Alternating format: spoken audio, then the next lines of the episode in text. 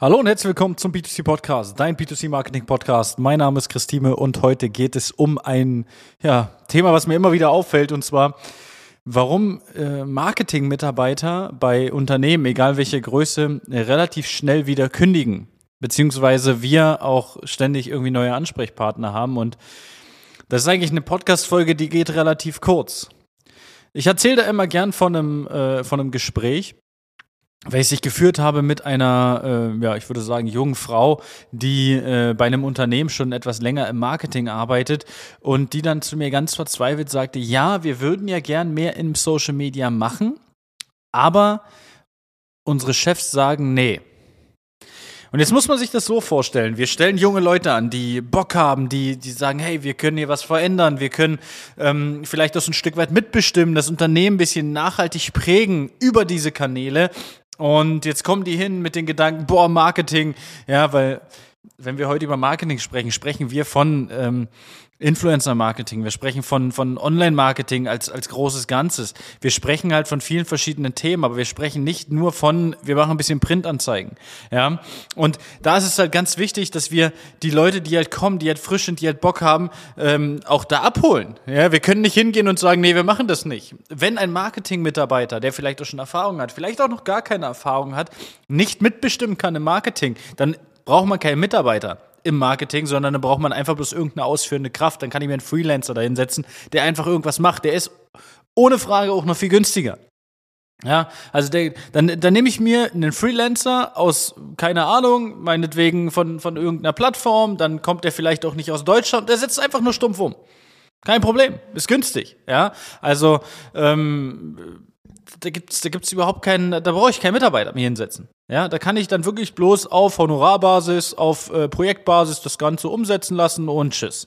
Ja, wenn ich aber Mitarbeiter anstelle, Marketing-Mitarbeiter, die vielleicht auch noch, ähm, ja, ich sage mal, im jungen Alter sind, vielleicht gerade frisch aus der Schule sind, vielleicht gerade frisch aus der Ausbildung sind und ich will, dass die das, was sie machen, gut machen, Marketing, ja, dass sie vielleicht auch schon privat machen, sehr gut machen, ja, das, was sie vielleicht mit sich als äh, Personenmarke schon machen, auf Instagram, auf TikTok etc., dann muss ich mir das anhören und muss den auch mal so freie Hand lassen. Ich kann nicht sagen, nö, das machen wir alles nicht.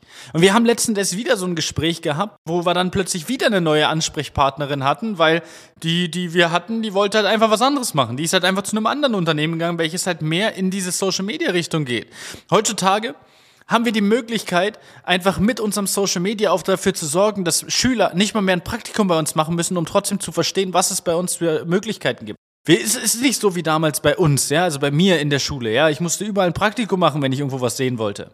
Ja, ich konnte nicht einfach mal so ins Unternehmen schnuppern, in Anführungsstrichen, ja, dass ich sagen kann, okay, ich gehe jetzt auf deren Instagram-Seite, TikTok, auf deren Facebook und schau mal, was macht das Unternehmen eigentlich? Ja, und schau, ist das ein frisches, junges Unternehmen? Habe ich überhaupt Bock auf dieses Unternehmen? Will ich da überhaupt arbeiten?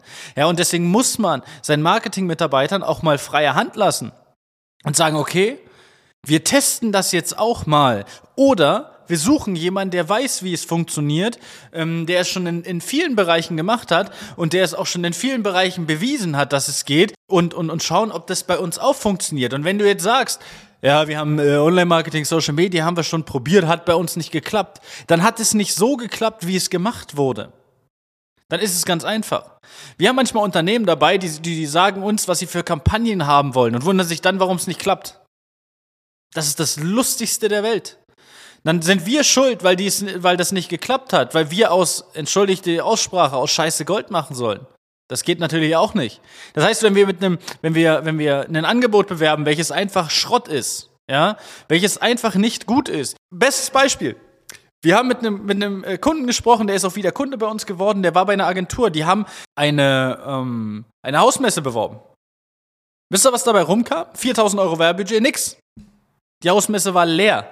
Kein einziger Kunde. Ist null. Null Euro. 4000 Euro. Ich würde die Agentur gern kennenlernen. Ich würde gern wissen, wie man mit 4000 Euro keine Ergebnisse machen kann. Das geht gar nicht. Ist eigentlich, ist eigentlich Ding der Unmöglichkeit. Aber es gibt selbst Agenturen oder in Anführungsstrichen Agenturen, die das schaffen, aber einfach nur, weil die, weil die Werbeanzeigen komplett falsch beraten waren. Das heißt, es, wenn, ich, wenn ich komplett falsch beraten werde von der jeweiligen Agentur, Dann habe ich auch ein Problem. Deswegen muss man doch auf jemanden setzen, der schon tausendmal gemacht hat und nicht sagen, ja, ich habe meinen eigenen Dickkopf, äh, ich möchte jetzt, dass das und das umgesetzt wird und dann schauen wir mal, was passiert. Auch das funktioniert nicht. Und Fragen nach Erfahrungswerten, was kann man machen, wie ist die Möglichkeit? Klingt das, was ich im Kopf habe, überhaupt gut? Macht das überhaupt Sinn für den Endkunden? Und dann kann ich meine Marketing-Mitarbeiter noch fragen, ja, wenn die nicht, ich sage mal, stumpf nur im Offline-Marketing unterwegs sind, weil das sind zwei komplett verschiedene Paar Schuhe. Das ist auch eine schlechte Idee, die zu fragen. Ja, weil wenn ich eine Zeitung habe, nehme ich mir Zeit. Das Thema Zeit ist in, in Zeitungen mit drin. Das heißt, ich lese mir was durch. Ich weiß, ich muss jetzt in dem Moment was lesen.